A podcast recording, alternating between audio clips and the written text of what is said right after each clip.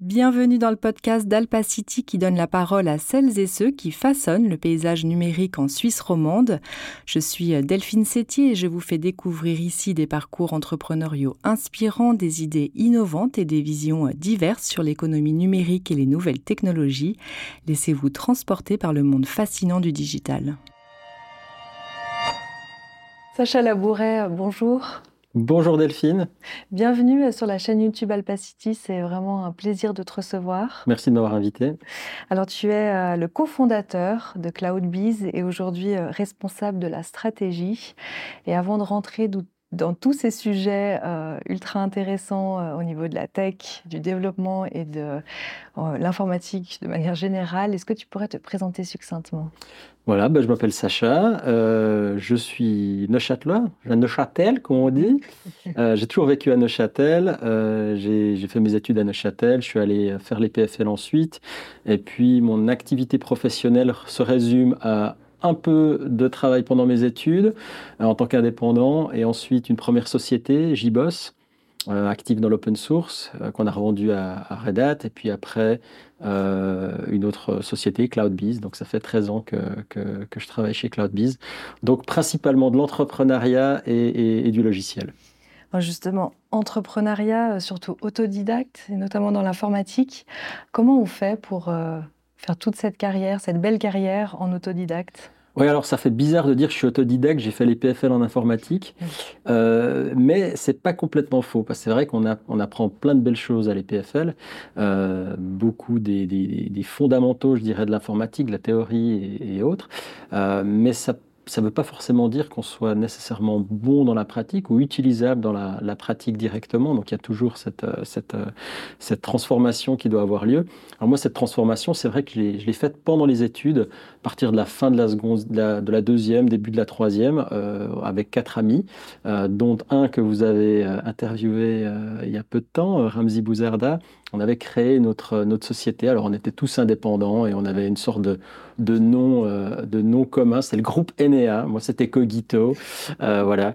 Euh, et, donc, on travaillait, on gagnait, on gagnait de l'argent comme ça. Moi, ça m'a permis de payer, mes études sur la, deuxième partie. Et, et c'était passionnant parce qu'on on est en interaction avec les clients et souvent on est en échec puisque on a aucune idée de ce qu'on va faire. Une fois, on fait des réseaux informatiques, une fois, euh, on aide des PME à gérer leur parc, euh, on vend des PC, on fait du développement logiciel. Euh, et, pour moi, ça a donné une, troisième dimension finalement à tout ce que j'apprenais à l'EPFL, puisque, puisque j'arrivais à mettre en relation la théorie avec la pratique. Ça rendait les choses beaucoup plus intéressantes, même si plus on se rapprochait de la fin, moins j'allais à l'EPFL. Je me rappelle avoir découvert un de mes profs pendant l'examen. Il m'a dit Ah, c'est vous, monsieur Labouret. Et donc, euh, c'était toujours assez drôle. Euh, moi, je voulais parler un tout petit peu d'open source. Oui. Euh, parce que je sais que bah, voilà, tu as travaillé dans, dans ce domaine-là, tu as, bien creusé le sujet. Est-ce qu'on arrive à, ressortir un modèle d'affaires avec des systèmes d'open source? Alors, l'open source, c'est passionnant. Euh, et aujourd'hui, d'ailleurs, on en parle dans beaucoup de domaines parle d'open source quand on parle de, données, on parle d'open source quand on parle d'intelligence. On le voit aujourd'hui avec, euh, avec l'Ukraine, on a des, des, des, groupes euh, de, de, recherche qui sont dits open source. Euh, mais ça a commencé effectivement à la, durant les années 90.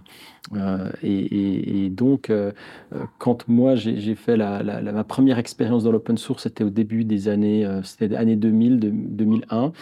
j'ai contribué dans l'open source et c'était très étonnant parce que c'était un monde qui était en pleine découverte. Il n'y avait pas de modèle économique, c'était vraiment un modèle collaboratif.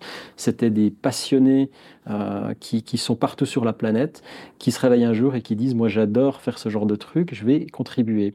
Et donc, on se retrouvait avec euh, un, russe qui adorait les moniteurs transactionnels, un japonais qui adorait euh, la communication à distance informatique, et tout ça se retrouve au sein d'un même projet.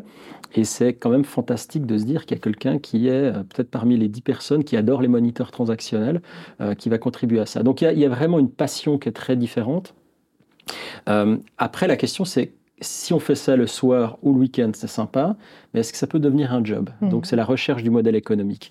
Euh, au début des, des années 2000, c'était tout sauf une évidence comment est-ce qu'on va faire de l'argent avec quelque chose de gratuit?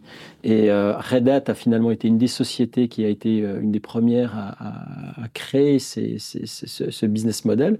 Euh, nous, on était une des quelques sociétés, peut-être certains se souviendront de, compagnies comme MySQL, JBoss, bah, on, était les quelques sociétés qui essayaient de se, trouver sur ce business model. Alors, ce qui est étonnant finalement dans le, business model open source, c'est que l'open source génère beaucoup de complexité en fait. Il y a beaucoup de gens qui ont beaucoup d'idées, qui vont produire du code avec des niveaux de complexité différents, de, maturité. Certains euh, bouts de code vont être très stables, d'autres pas stables du tout. Et c'est la beauté euh, de, ce bazar. Hein. On, oppose souvent, il, y a, un écrit célèbre qui est La cathédrale et le bazar, qui décrit le monde propriétaire du monde open source. Mmh. Donc on est dans ce bazar. Et donc une valeur qu'on peut créer pour les clients finalement, c'est de mettre de l'ordre dans ce bazar, puisque les sociétés, elles, ne vont pas savoir comment consommer un bazar. Euh, elles doivent fonctionner selon des procédures très rigides. Euh, on va mettre à jour son logiciel peut-être tous les trois mois, tous les six mois, en suivant des procédures très, très standardisées. Et donc, si on leur dit, ah oui, il y a un projet open source, allez-y, ça va être sympa, venez contribuer le week-end, euh, c'est pas quelque chose avec lequel elles savent interagir. Et donc, il y a une sorte de processus d'industrialisation de l'open source qui doit avoir lieu, où euh, finalement, on ne va pas nécessairement créer de la valeur en plus, mais on va supprimer de la valeur. On va dire, OK, je vais prendre le sous-ensemble qui est stable, qui est fiable, que l'on est prêt à défendre finalement en termes de sécurité, de, tout, un aspect, tout un ensemble de critères, et on va vous le fournir chaque mois de manière fiable. Vous savez que vous pourrez mettre à jour de manière tranquille et autres. On va vous offrir du support. Donc en fait, c'est toute cette couche de, paix de l'esprit qu'on va pouvoir fournir à ces, à ces sociétés pour qu'elles puissent consommer de l'open source comme si c'était un logiciel euh, traditionnel finalement. Tu es neuchâtelois, tu l'as dit. tu as développé euh, CloudBees aux États-Unis. pourquoi ce choix? Enfin, Qu'est-ce qui t'a amené en fait à, à faire tout ça aux États-Unis? Alors effectivement, euh, j'ai fait toutes mes expériences professionnelles aux États-Unis, à part la, toute première à l'EPFL. J'ai pas, pas tenté ça, mais euh, euh, toutes celles d'après se sont faites aux États-Unis. Et je dirais que la première s'est faite un petit peu par hasard. Le fondateur du projet open source, Marc Fleury, était un, Français en Californie. la première société qu'il avait créée s'était plantée. Il était revenu vivre avec euh, sa, femme et sa fille chez ses beaux-parents à Atlanta. Et il donnait toujours cette histoire. Il disait, euh, contrairement à Hewlett Packard, j'ai pas créé ma société dans mon garage, j'ai créé ma société dans le garage de mes beaux-parents, euh, ce que je trouvais toujours assez drôle. Et, et donc, ça s'est fait par hasard. J'ai rencontré Marc à Londres lors d'une formation. Euh, J'avais plus un rond d'ailleurs. et, j'ai mis mes, derniers sous pour aller sur cette formation. J'ai rencontré Marc. Et ça s'est très bien passé. Donc, on, s'est mis en avant pour créer euh, la société à plusieurs.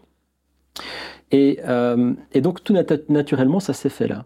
Et j'ai beaucoup appris en fait, puisque ma vision, ma première société d'une certaine manière que j'ai faite pendant mes études, c'était surtout euh, Sacha vend ce qu'il sait faire, euh, c'est-à-dire de l'informatique. Mais il n'y a pas de montée en charge possible puisque j'arrivais pas à me cloner.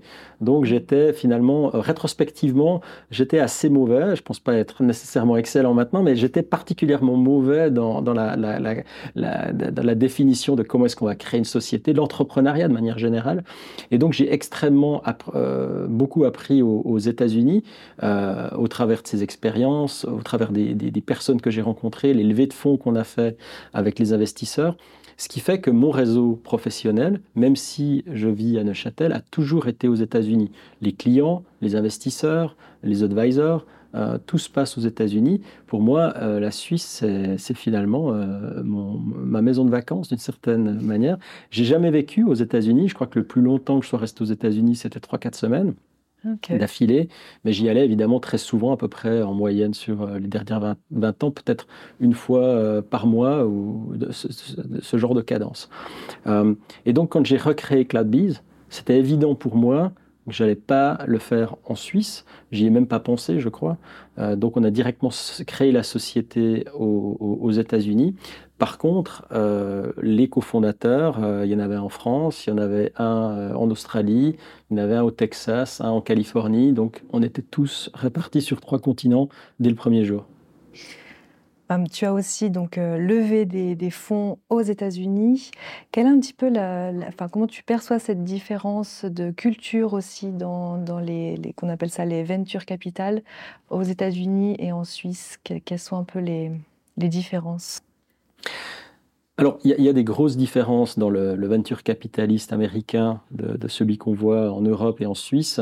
Euh, je pense qu'un certain nombre de ces différences ont commencé à s'effacer. On n'y est pas encore, mais elles commencent à s'effacer gentiment. Euh, je sais que quand euh, on a levé de l'argent pour la première fois avec JBoss en 2003, c'était très différent. En 2010, c'était toujours très différent. Les, grosses différences, alors je, vais, je vais exprès euh, être un petit peu extrême dans ce que je dis, mais on a l'impression que la plupart du temps, quand on lève de l'argent aux États-Unis, on a affaire à d'anciens entrepreneurs. Quand on lève de l'argent en Suisse, on a l'impression qu'en grande partie, on a affaire à d'anciens banquiers. Alors, c'est une exagération, mhm.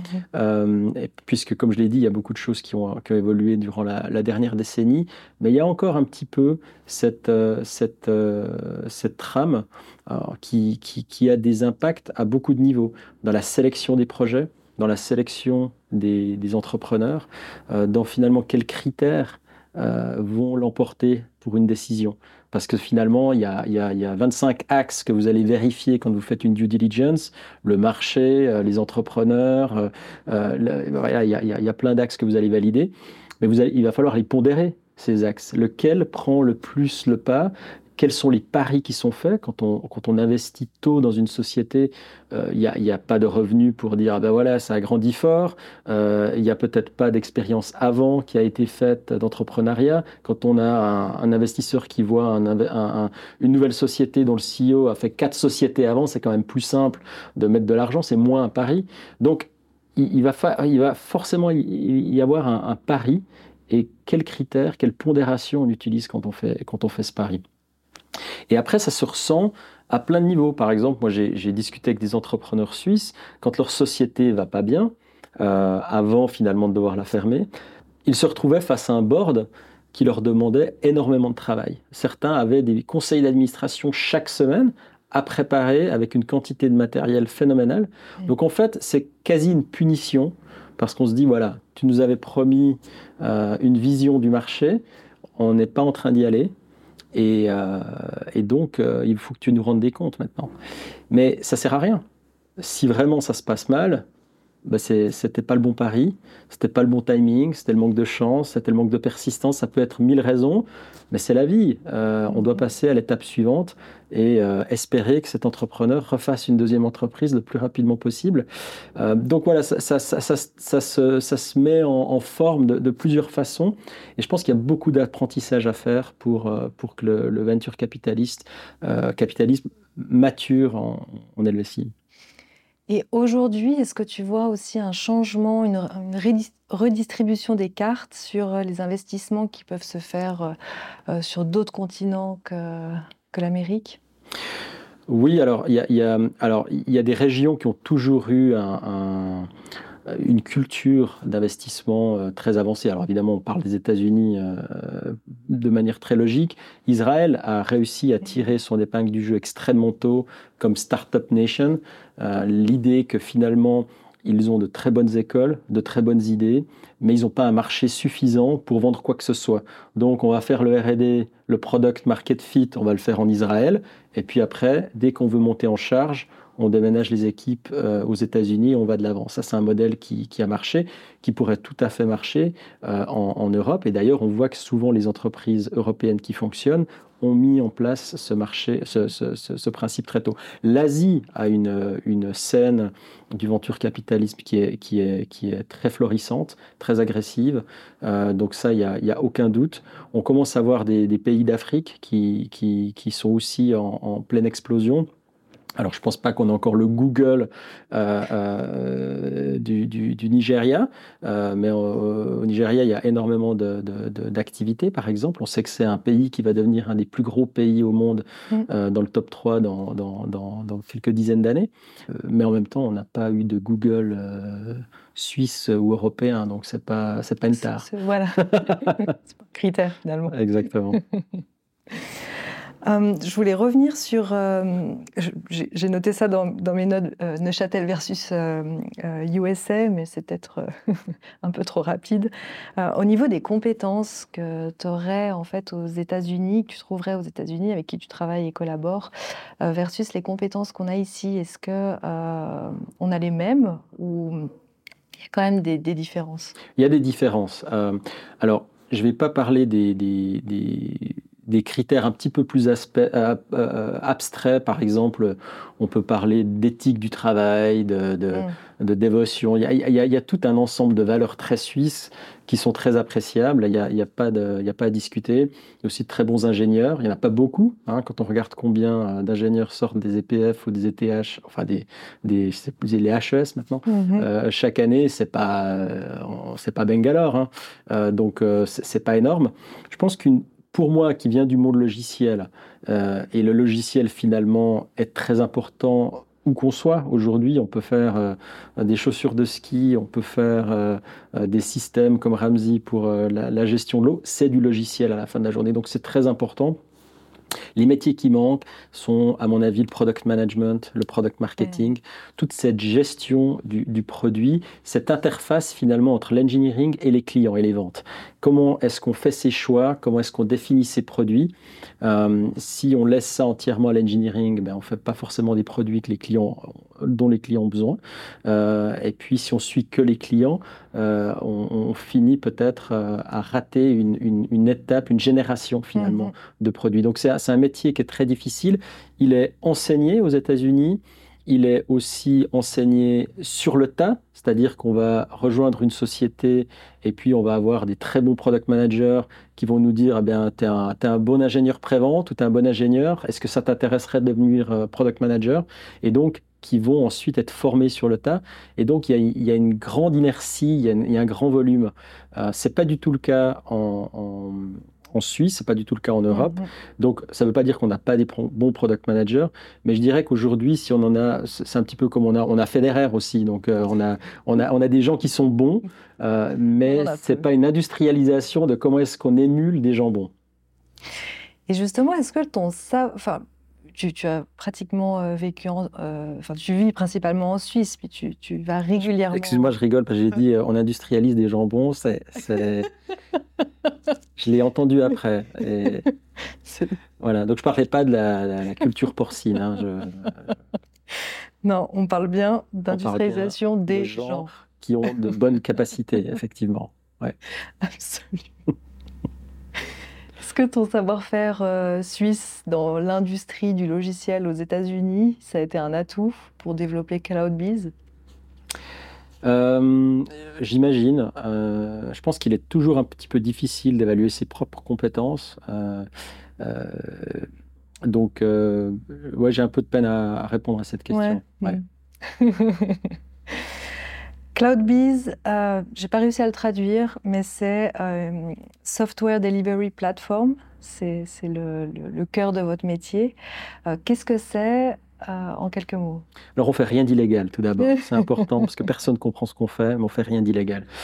prenons une image, une analogie plutôt, qui est la production de véhicules. On a tous en tête ces, images de, de, lignes de production où on voit tous ces véhicules alignés sur 300 euh, mètres avec à chaque fois une étape qui a lieu. On rajoute les portières à l'une, on, fait la peinture à l'autre et ainsi de suite.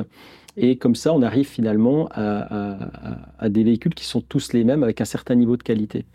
Alors, ça a été euh, mis en place initialement par Ford pour le modèle T en 1914. Ça a à peu près un siècle dans l'industrie. Ça a ensuite été perfectionné euh, avec les modèles Toyota et autres. Donc on a, on a, on a un siècle d'apprentissage là derrière. Hmm. Et si on regarde le monde du logiciel, on a un petit peu été des enfants gâtés. Parce que c'est super peu coûteux finalement de, se planter a priori ou d'essayer des choses. On peut, c'est en tout cas moins coûteux que de se planter avec, euh, avec des voitures. Et donc, euh, on n'a pas du tout eu ce modèle, on ne s'est pas du tout inspiré pendant très longtemps du modèle euh, de production des véhicules automobiles ou de tout bien qui est fabriqué. Et, ça amenait à, finalement un modèle dans l'informatique où on allait tous les 18 mois, tous les 24 mois, on allait mettre une nouvelle version du logiciel en production. Donc c'est un, processus très manuel, un petit peu comme les voitures avant 1914, où une personne était responsable de prendre ce machin, de s'assurer que tout se passe bien, mettre en production, faire des tests, ça prenait trois mois et ça marchait ou ça marchait pas. Et c'est un système qui est complètement hérétique. Euh, c'est absurde de faire ça.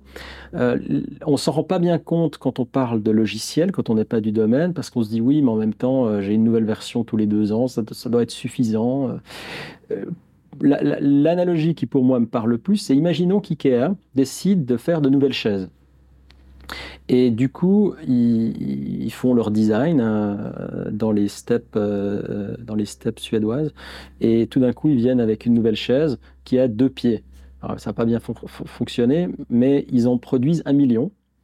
Euh, ils dépensent énormément d'argent pour ça. Ils ont un gigantesque stock. Et puis après, ils essayent de les vendre. Ils se rendent compte que personne ne veut une chaise qu'à deux mhm. pieds.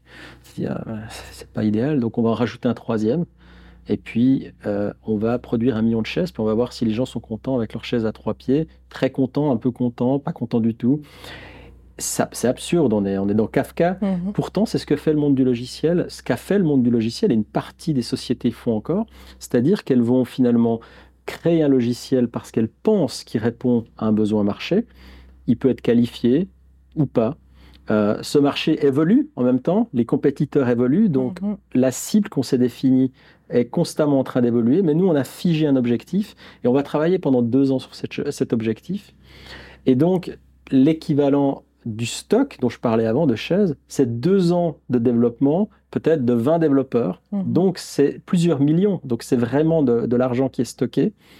Et on va sur le marché pour se dire, ah bon, c'est un peu planté, c'est pas tout à fait ça qu'il fallait. Mais vous allez voir, la version 2.0, ça va être une tuerie.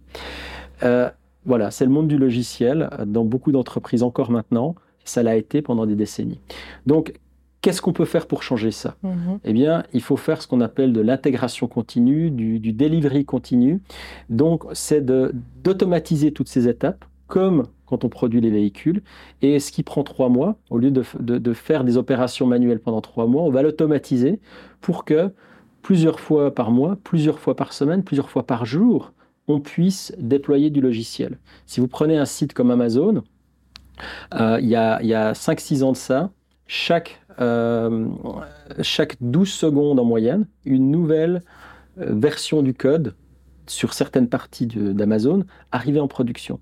Donc entre deux clics, vous avez un autre site web mmh. en face. Vous faites un clic, vous avez un site qui vous répond. 12 secondes après, c'est une version légèrement différente de ce site. Donc, on n'a pas affaire à des évolutions 1, 2, 3 du logiciel, c'est des micro-évolutions de ce logiciel qui est constamment en train d'être mis à jour par petits fragments.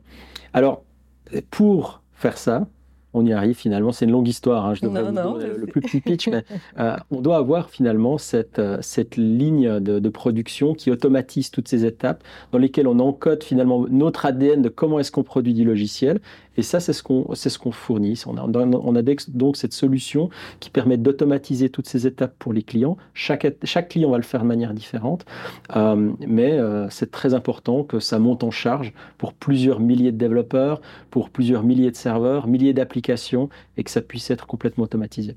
Alors justement, qui sont tes clients? Alors, euh, toutes sociétés ont besoin de ce genre de solution. Nous, on s'est focalisé plutôt sur les grandes entreprises. Euh, donc, euh, à peu près un quart de nos clients ont plus de 10 000, employés. Euh, on a une trentaine de clients qui nous payent plus d'un million par année. Donc, c'est plutôt des gros clients que, des, que des PME. Donc, on a beaucoup de clients, par exemple, dans la banque, dans l'assurance, dans, dans, le healthcare. Euh, c'est les, gros marchés qu'on a. Est-ce qu'il y a une actualité récente qui t'a vraiment marqué? Y en a, y en a, je pense qu'il y a deux grands axes qu'il est difficile d'ignorer. un, c'est la sécurité informatique, et le deuxième, c'est l'intelligence artificielle. Mm-hmm. Euh, donc la, sécurité, tout d'abord, on se rend compte que finalement, euh, on, a, on, est, euh, on, expose de plus en plus de nos données, de nos systèmes de contrôle qui sont pas simplement nos PC à la maison, hein, mhm. mais on parle de la grande dixence, on parle de la production d'électricité, ces systèmes industriels, ces systèmes d'infrastructures qui sont très sensibles, et on se rend compte qu'il y a des trous de sécurité absolument béants. Il y, a, il y a certaines fois des logiciels qui ont plus de 30 ans qui fonctionnent pour ces systèmes. Le problème, c'est pas qu'ils ont qu'ils aient 30 ans, c'est que s'ils ont 30 ans, ça veut dire que ça fait en tout cas 20 ans qu'il n'y a pas de patch de sécurité qui ont été appliqués.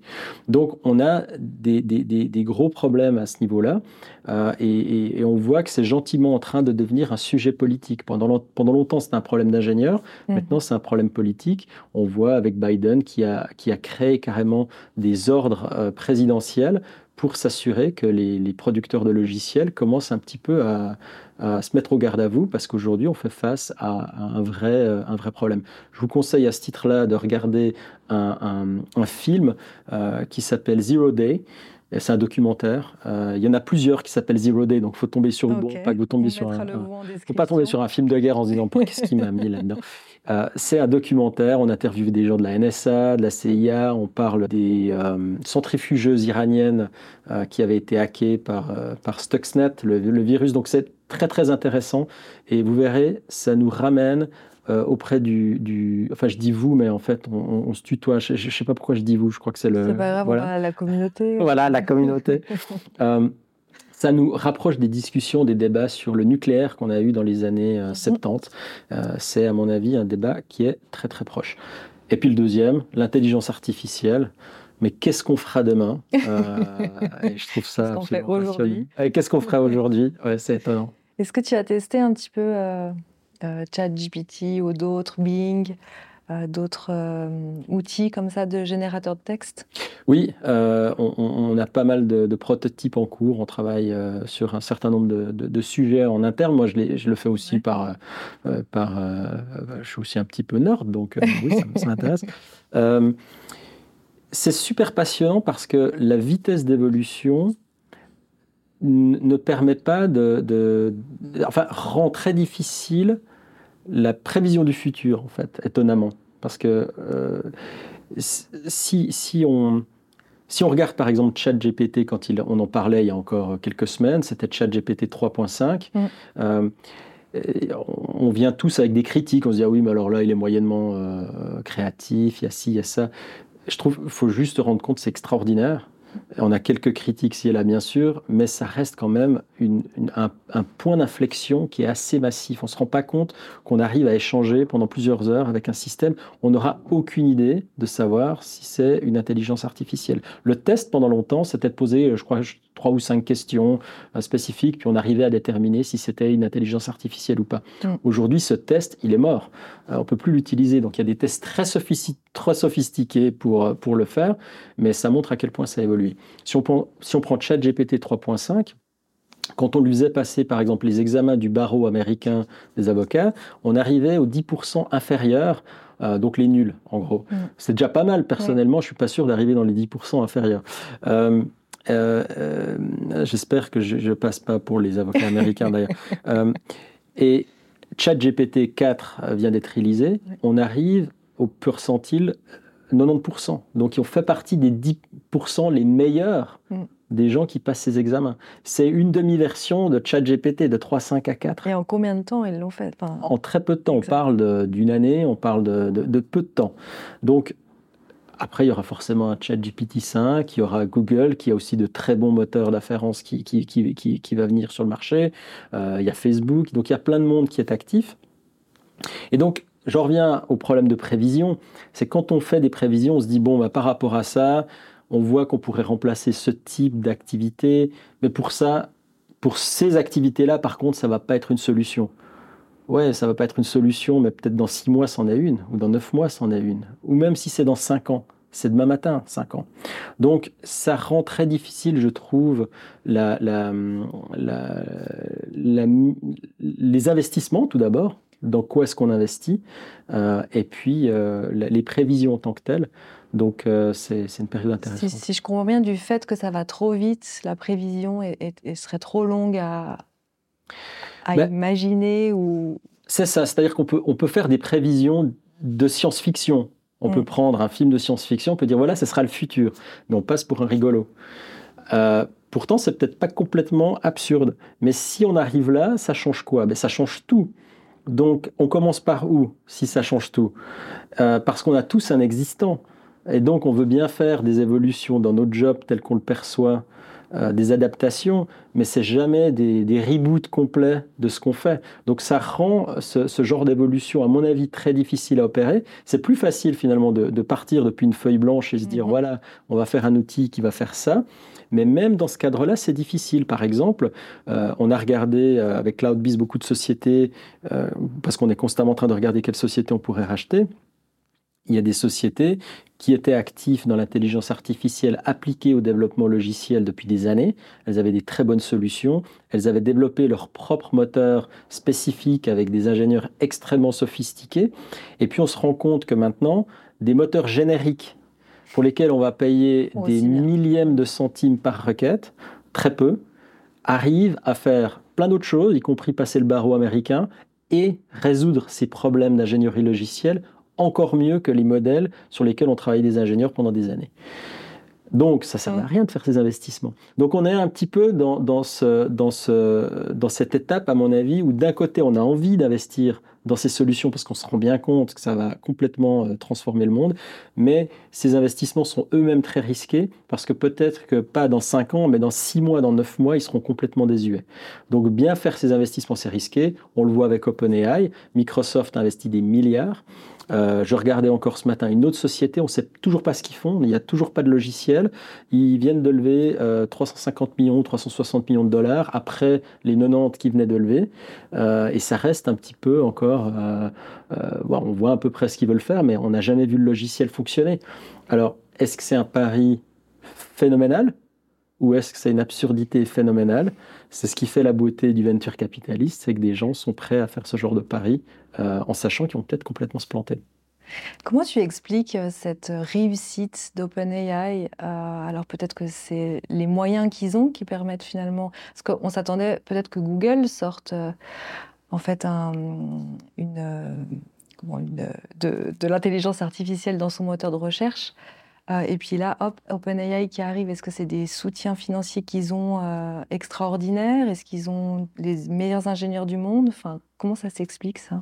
Alors ce qui est étonnant, c'est que beaucoup des, outils ou des systèmes qui, ont, qui sont utilisés par OpenAI euh, aujourd'hui ont été développés par d'autres avant. C'est une industrialisation, c'est une mise en volume, et Google a été un des grands innovateurs de ces mêmes systèmes qui font la richesse d'OpenAI aujourd'hui. Alors certains parlent de la mort de Google et, Microsoft va devenir le, nouveau, euh, la nouvelle société qu'on va retrouver dans des procès pour monopole tout prochainement. Alors, je pense que c'est tout à fait possible la, deuxième partie, mais moi je pense pas du tout que c'est la fin de la récréation. Google a une capacité de feu énorme. Ils ont des moteurs d'intelligence artificielle absolument somptueux. On a, on a vite tendance à oublier qu'il y a à peu près une année, un peu moins d'une année, euh, je ne sais, pas si vous je sais pas si tu te souviens, il y avait ces, ces blogs qui étaient sortis, ces articles, parce qu'un ingénieur de Google considérait que son intelligence artificielle était devenue, euh, j'oublie toujours le nom, c'est sentient, euh, en gros, avait acquis une personnalité, était vivant. On avait, on avait passé l'étape du, binaire au, mm-hmm. vivant, une conscience en fait, une conscience propre parce que les réponses qu'il obtenait émettaient des désirs, émettaient des regrets, des frustrations, euh, des désirs de survie et ainsi de suite. Et ça, c'était il n'y a, même pas une année. Euh, et aujourd'hui, on dit ah non, mais ce qu'ils, ils savent pas faire. Non, ils savent tout à fait faire. Ce qui a été raté de la part de Google, et, et c'est très fréquent dans les grosses sociétés, c'est qu'on va avoir des laboratoires de recherche très puissants, mais ils tournent un petit peu en roue libre en interne. Et il n'y a pas une sorte de pression financière de dire il faut absolument que nos produits sortent et qu'on en fasse quelque chose. Et, c'est ce qu'a fait OpenAI. Finalement, ils ont pris de l'intelligence, euh, des innovations qui ont été en grande partie faites par d'autres. Ils ont obtenu les financements de Microsoft euh, énormes, un accès à des, clusters de, machines énormes. Euh, on parle de, plusieurs centaines de millions parfois pour enregistrer ces, modèles, pour créer ces, pour entraîner ces, modèles. Et donc, et ensuite, ce qu'ils ont fait, c'est qu'ils l'ont mis à disposition de tout le monde. Ils ne sont pas allés voir euh, GE et, deux grandes banques pour leur dire voilà, on va faire quelque chose de très sophistiqué. Ils ont dit vous allez pouvoir faire les, devoirs à votre enfant. Alors, ils l'ont pas dit, mais euh, vous allez pouvoir faire des choses très basiques, rigoler avec. Et ça a été extraordinaire en, forme d'éducation des masses, de se rendre compte de ce qui est en train de se passer. C'est phénoménal. Mm. Euh, donc, je pense que c'est là leur, leur, leur victoire d'étape euh, le match n'est certainement pas arrivé à, sa fin.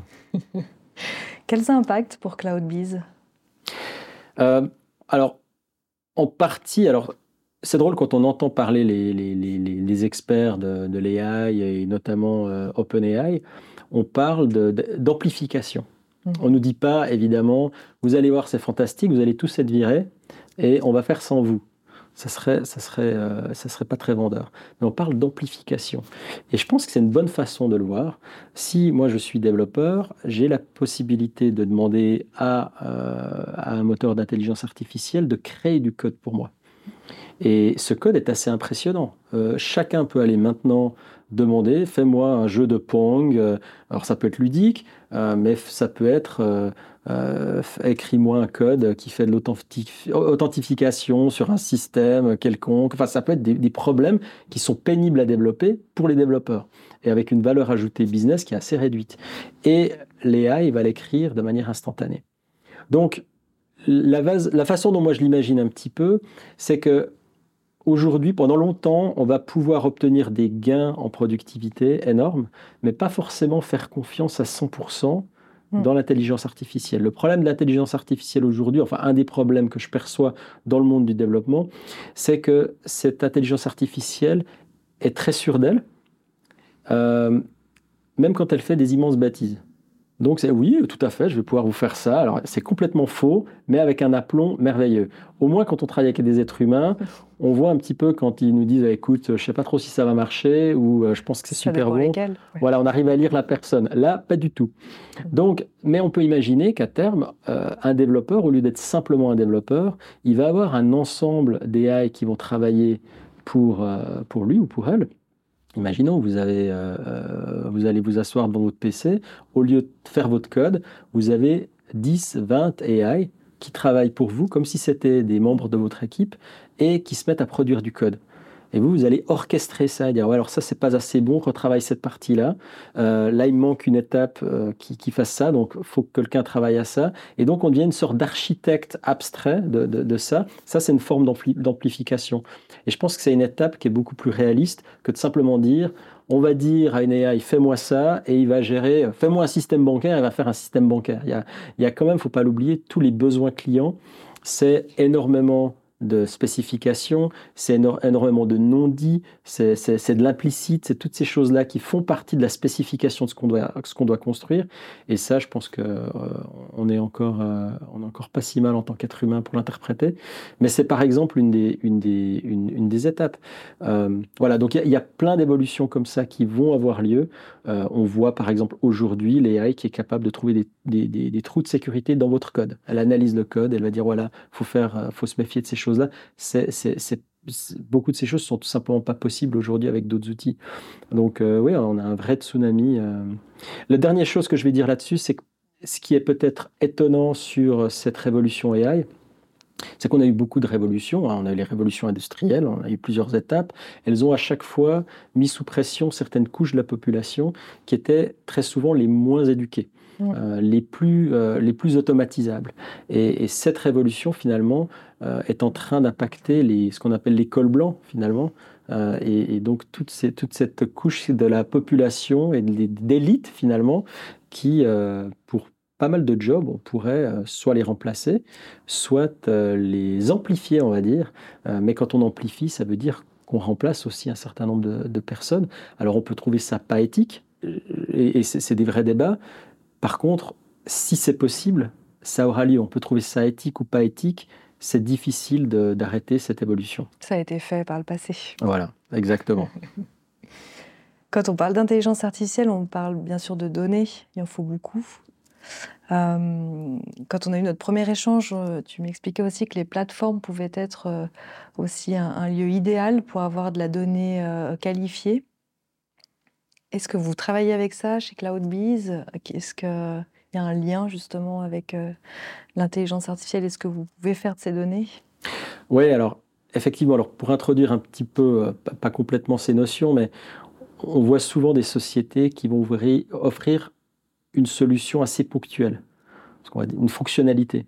Et ça peut être utile à un moment donné, mais assez rapidement, comme toujours, le marché a tendance à se consolider et on va grouper plein de fonctionnalités entre elles pour faire une solution plus large. Donc on a constamment euh, cette, agrégation qui se fait. Une société qui a un succès euh, un jour J, dix ans après, c'est plus la même société. C'est rare qu'elle vende plus de la même chose. Le marché a tendance à dire ah ben non, on va faire, on va aller sur les marchés connexes, on va offrir des solutions plus globales, donc on commence à prendre plus d'ampleur euh, et, ainsi de suite. Et donc dans le monde du logiciel, ça, ça, on arrive à ce qu'on appelle des, sociétés qui vendent des, plateformes, c'est-à-dire une fondation commune pour tout un ensemble de fonctionnalités. Donc au lieu d'avoir plutôt des, îles indépendantes mhm. qui font chacune leur, leur, propre travail, on va dire non, on va avoir une fondation commune. Et ce qui est notamment très important sur ces, sur ces fondations communes, sur ces plateformes, c'est que les données vont être partagées. Donc les données d'une fonctionnalité vont pouvoir enrichir les données d'une autre fonctionnalité et donner un petit peu des indices sur comment mieux faire son job parce qu'on sait globalement l'environnement est plus riche. Alors, évidemment, c'est super important pour l'intelligence artificielle, puisque l'intelligence artificielle a cette capacité d'amasser une quantité énorme de données et d'en extraire des, informations, des décisions, euh, des observations quelconques. Et donc, ça, renforce l'idée que les, vendeurs finalement qui vont réussir, qui vont être plus importants dans la prochaine décennie, vont être ces vendeurs de plateformes massifs. Alors ça peut euh, quand on parle des, grands, euh, des grandes sociétés, évidemment, à Microsoft, c'est une de ces grandes plateformes. Mm-hmm. Google, c'est une grande plateforme. Mais il y a plein de domaines, quand on parle de la santé, quand on parle euh, des médias, quand on parle de... Voilà, dans tous les domaines, on va, je pense, avoir affaire à de plus en plus de, de gagnants qui sont ces producteurs de plateformes, parce que ces plateformes peuvent ensuite offrir plus euh, de données.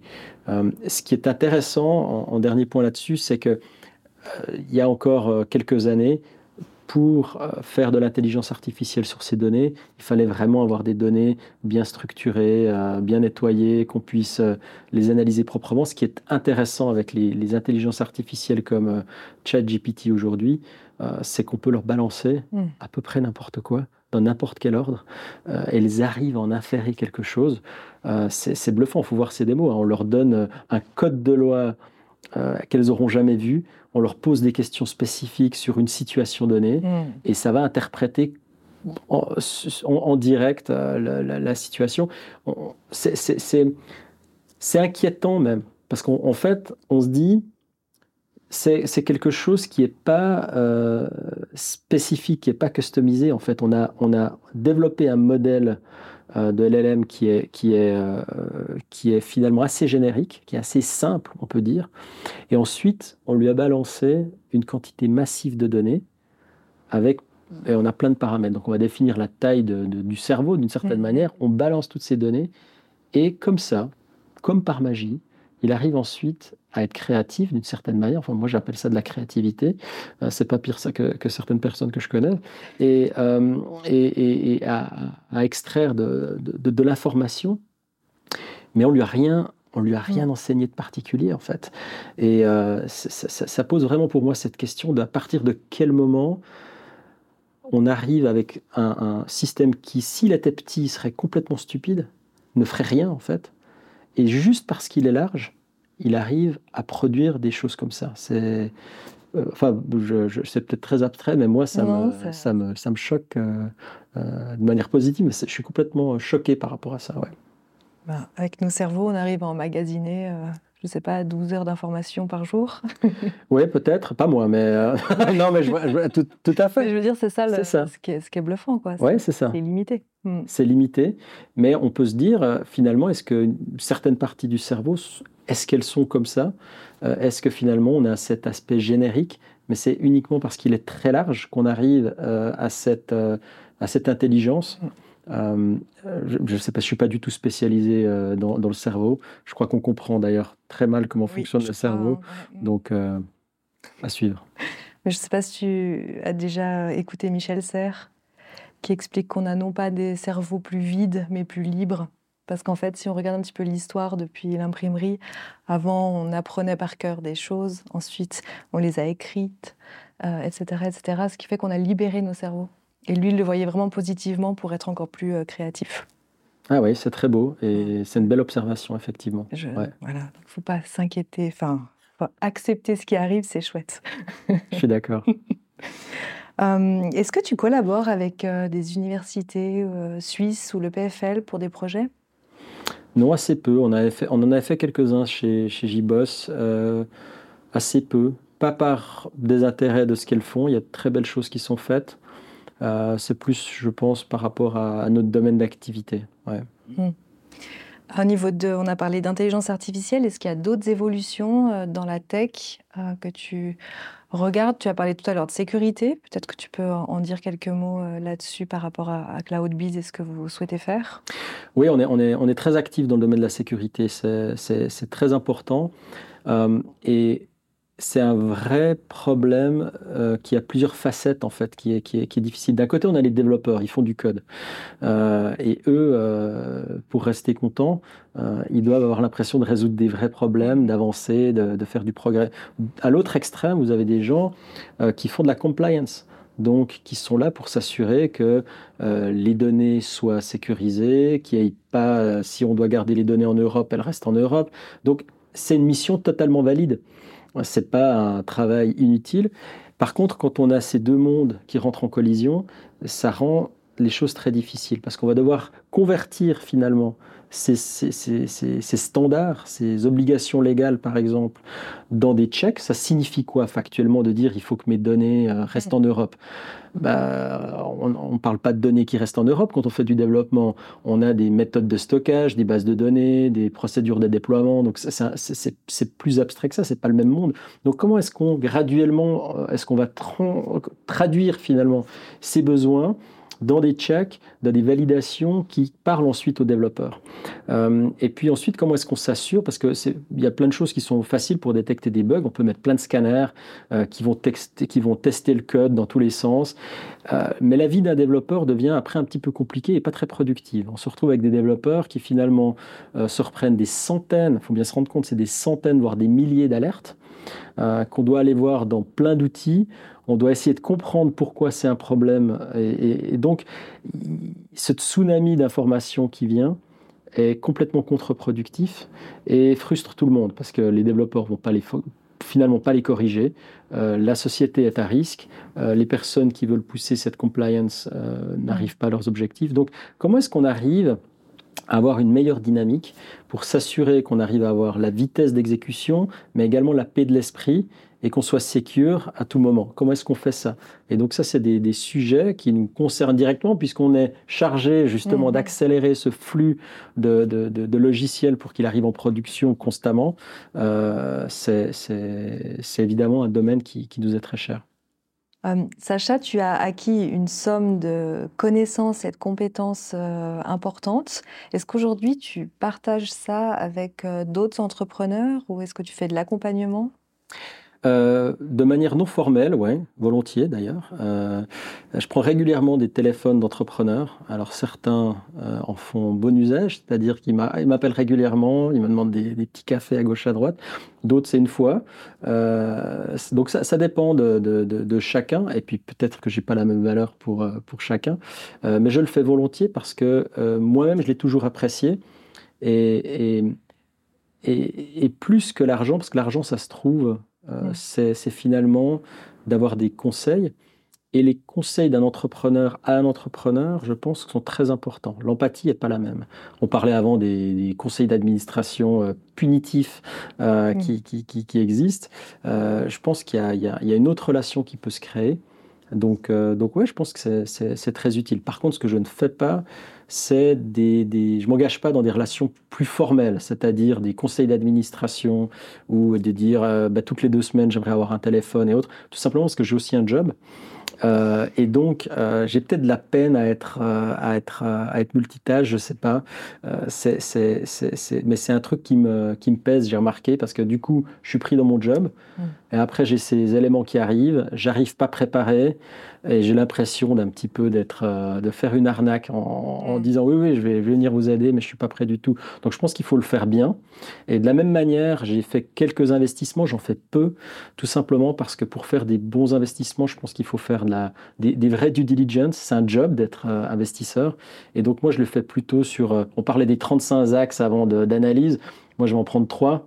Euh, et un, ça va être est-ce que je crois à l'entrepreneur? Est-ce qu'il y, a un fit? Est-ce qu'il il doit se passer quelque chose? Euh, Et, c'est un peu léger pour un investissement.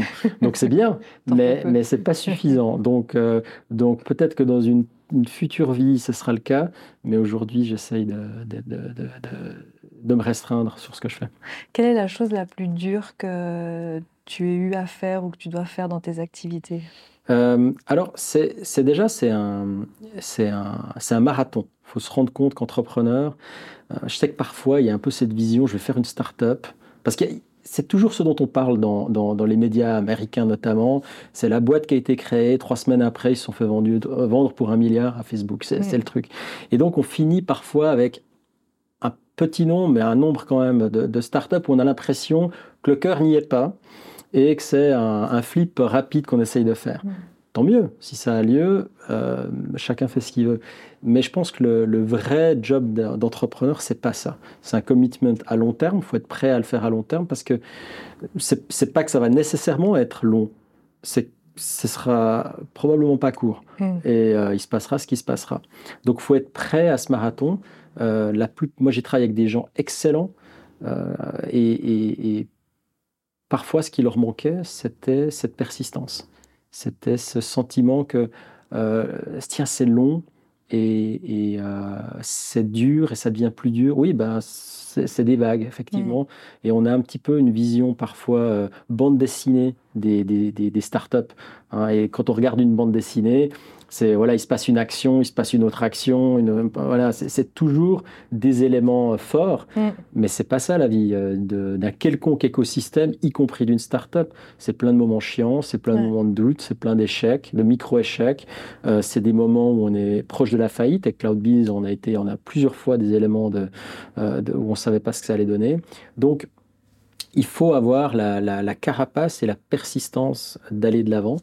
Euh, euh, et, euh, c'est. Ouais, quand je vois des, gens talentueux, c'est toujours la, chose qui me frustre le plus. J'ai vu plein de gens moyennement talentueux réussir parce qu'ils étaient extrêmement mhm. persistants. Et j'ai vu pas mal de gens très talentueux se planter parce qu'ils n'en foutaient pas une. Et donc, euh, je vois parfois un petit peu des gens talentueux qui ont l'impression qu'ils doivent moins bosser que les autres. Alors, c'était possible à l'école secondaire et au gymnase, je pense. Mais dans la vraie vie, c'est pas ça qui doit se passer. Et donc, euh, c'est toujours frustrant de voir ces, talents cachés. Et je pense que la, persistance, la, niaque, c'est vraiment des. La persévérance, comme on dirait en français, euh, c'est vraiment des, choses très, très importantes. Euh, et puis, personnellement, pour moi, ce qui est toujours difficile, c'est finalement de licencier des hmm. gens qui sont proches, des collaborateurs proches. et alors licencier, c'est un, peu, bah oui, c'est des licenciements d'une certaine mesure, mais c'est souvent des discussions un peu plus un peu plus euh, mature que ça.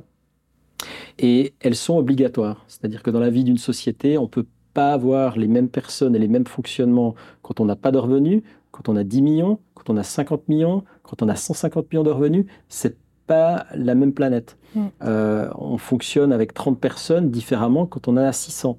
Et, donc, il, faut simplement reconnaître qu'on a finalement un, un cœur de métier où on est à l'aise où on opère bien, et puis, et puis un où on n'opère pas bien. et donc, il faut, faut, savoir avoir ces discussions. Mais moi, j'aime bien avoir des relations personnelles, pas personnelles avec les, mes, collègues, mais l'aspect je ne sais pas quel mot utiliser, c'est peut-être l'affect ou autre, mais c'est important. J'ai besoin de sentir les gens. Mhm. Et donc, du coup, quand euh, il faut se séparer, c'est toujours un peu difficile.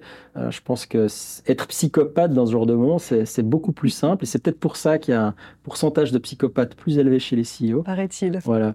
Euh, moi, je me suis auto-licencié finalement ah. il y a deux ans, hein, puisque j'ai été CEO pendant 11 ans. Et après, j'ai donné la main. Et, euh, et je le regrette pas du tout. Hmm. J'ai qu'un regret, peut-être, c'est de ne pas l'avoir fait plus tôt. C'est vrai? Ouais, ouais. C'est quoi ta prochaine start-up? Euh, Aucune idée. Euh, j'aimerais idéalement qu'elle soit euh, locale, plus mhm. locale. j'ai beaucoup voyagé, j'ai été beaucoup jet lagué, j'ai fait plein de choses qui étaient très très chouettes et je le fais toujours avec, avec passion. par contre, je pense que faire quelque chose de local, apporterait d'autres découvertes, d'autres mm. problèmes, euh, d'autres points positifs. Mais si je devais refaire quelque chose, je, ferais, plutôt, euh, je ferais plutôt quelque chose de local. Après, je suis pas sûr que je ferais une. je ne sais pas, mais je ne suis pas persuadé que je ferais une, une, start-up. Mm-hmm. Je pense qu'il y a des beaux projets à faire, il y a des belles innovations à faire. je serais passionné, par exemple, par la, la, la, digitalisation de, des, des, jeunes ou des moins jeunes d'ailleurs, euh, quel impact sociétal ça peut avoir. Je, moi, je sais une chose, c'est que la, la, méritocratie, grâce à l'entrepreneuriat et au logiciel, c'est quelque chose qui est plus vrai que dans d'autres domaines. C'est pas mm. parfait, la méritocratie parfaite n'existe pas, mais euh, on, on, on, le voit tous les jours, des gens qui étaient talentueux en informatique, qui ont réussi grâce à l'entrepreneuriat à faire des grands succès. Euh, et, je pense qu'il y en a plein nos contrées, euh, il y en a plein nos villages. Mm. Et euh, de pouvoir trouver ces prochains talents et de leur permettre d'avoir des succès, ça c'est un truc qui me passionnerait pas, pas mal. ce serait chouette. Ouais. Est-ce que tu aurais deux livres, deux chaînes, enfin des sources d'informations que tu pourrais partager aujourd'hui? Alors, c'est un peu bizarre parce que je devrais venir et dire alors moi j'adore Sartre. Euh, alors non, je suis je suis pas je suis pas assez littéraire pour ça. Euh, mais je citer quelques trucs. Euh, moi, je, je, je, je m'informe énormément au travers de Twitter et de YouTube ou de Mastodon. Mhm. Euh, donc, c'est, donc, avant même d'aller regarder les. Dieu sait si j'ai des abonnements euh, autant à, Arc Info, au Monde et ainsi de suite. Euh, mais c'est vrai que je vais d'abord chercher mes news sur Twitter, sur des comptes ou sur des listes que je suis, donc qui sont pré, calibrés parce que j'ai l'impression d'avoir des, des, news souvent plus profondes et plus mhm. directes. donc, complémentaires avec les, les, les journaux, mais, mais c'est quand même ma source principale. Euh, YouTube, j'adore. Mm. Euh, on parlait d'apprendre avant, d'apprendre seul. Et, moi, je, passe des heures sur YouTube. J'adore faire. Payant hmm? Tu as un compte payant Non, j'ai pas un compte payant. Je te jure, ça change la vie. C'est vrai? Pourquoi? Parce que tu peux. Euh, déjà, il n'y a pas de pub, ça c'est bien. Ouais. Et ensuite, tu peux écouter ça en podcast si tu verrouilles ton ah attel en fait, ça devient euh, du podcast. C'est assez agréable, on dirait pas, c'est un petit détail, mais ça change pas mal la vie. D'accord, bah alors je vais le prendre en considération. Je crois que si, si j'analyse mon comportement, je donne suffisamment de pognon à Google pour que quand il me pose la question, est-ce que tu veux euh, payer pour YouTube, je me dis, j'ai l'impression que je paye déjà un petit peu pour YouTube, euh, mais, mais c'est J'ai eu un moment de, de, rejet, de rejet, je ne voulais pas payer aussi. Je me disais, ah non, ça m'embête, ça m'embête. Mais en fait, c'est devenu une source d'information qui est vraiment. Euh, ouais. qui est vraiment géniale. Mm. D'accord. Ben moi, j'écoute je, je, beaucoup de. J'aime bien la, la, la, la la, la, la, géopolitique en fait. Mhm. Donc, euh, euh, d'ailleurs, j'ai le nom qui m'échappe complètement, mais je l'ai dans ma poche, donc je peux le trouver, euh, que, que, que, j'aime beaucoup. J'adore la physique, donc je suis pas forcément bon en physique, hein. je suis même particulièrement pas bon en physique, mais, mais j'adore j'adore travailler et apprendre des choses en physique, soit en lisant des livres, soit en allant sur des, des, des, des chaînes YouTube. Et puis quand je lis des romans, alors j'adore les policiers, j'adore Joe Nesbo. Ah oui. Parce que, et, je suis sûr que les Norvégiens sont, sont morts de honte. ma tante est norvégienne et à chaque fois que je dis Joe Nesbo, elle me dit mais ça se dit pas du tout comme ça. Mais enfin bon, bon Joe Nesbo, parce que je trouve que jusqu'aux dernières pages, on ne sait toujours pas ce qui va se mhm. passer et rares sont les auteurs qui arrivent à faire ça. Donc, euh. Ce que je te propose, c'est je mettrai tous les liens YouTube dans, la description. Tu me ah donneras plus tard les, noms justement pour la géopolitique et la physique. Ouais. Et puis j'aurais voulu savoir euh, si tu pouvais nous recommander une personne que tu aimerais voir aujourd'hui à ta place, que l'on pourrait inviter. Alors, c'est difficile de faire un choix parce qu'il y a plein de gens chouettes. Mm. Euh, chez les entrepreneurs que je suis, par exemple, il y a les, frères euh, Santos euh, qui, ont une, une start-up Week qui font de la, une sorte de marketplace de, de son euh, électronique. Donc ça, c'est passionnant. Ils sont vraiment une motivation à 300%. Euh, tu as interviewé Ramsey déjà. Donc euh, Ramsey est un ami euh, et, on s'est connus pendant les études il y, a, il, y a, plus de 20 ans, il y a 25 ans maintenant. mais une personne, je pense, dont on ignore trop la présence dans nos contrées, s'appelle Ed Bunion. Alors, Ed Bunion euh, est actuellement euh, professeur à l'EPFL et euh, il fait plein de choses super chouettes, mais peu de gens savent qu'à la base, bah, il, a, des racines neuchâteloises. Il a fait l'EPFZ et ensuite il est parti à Stanford faire sa thèse de doctorat. Et ce sur quoi il travaillait, la virtualisation, est devenue ensuite cette fantastique société qui s'appelle VMware, société qui a eu euh, des, multiples histoires entre des rachats, des, rentrées en bourse, des, réachats et autres, euh, mais une société absolument fantastique. Donc il est un des, un des cofondateurs de, VMware, euh, qui a été vendu récemment à Broadcom pour 61 milliards. Et, donc ce qu'a fait, Ed avant de revenir des États-Unis, puisqu'il il a vécu deux décennies en tout cas aux, aux États-Unis, c'est qu'il il allait finir sa thèse, ce que j'ai trouvé absolument fantastique. Il allait finir, près de deux décennies après sa thèse à Stanford. C'est très beau. Il a demandé à VMware l'accès au code source euh, du premier euh, moteur de virtualisation qu'ils avaient créé, puisque sa thèse était là-dessus. Et, euh, et, après, il est rentré à l'EPFL. Il a fait plein de choses chouettes à l'EPFL. Il les fait toujours. Donc, je pense que c'est quelqu'un qui mérite d'être connu. Il est aussi sur le conseil d'administration de Logitech. Et voilà, une conversation euh, inspirante qui touche à sa fin. Un grand merci à notre invité euh, pour son partage précieux et éclairant, et à vous, chères auditrices et auditeurs, de nous avoir euh, accompagnés. Si vous avez apprécié cet épisode, n'oubliez pas de vous abonner pour ne rien manquer de nos futures rencontres, et je vous retrouve très prochainement pour d'autres aventures. D'ici là, continuez à explorer, apprendre et innover.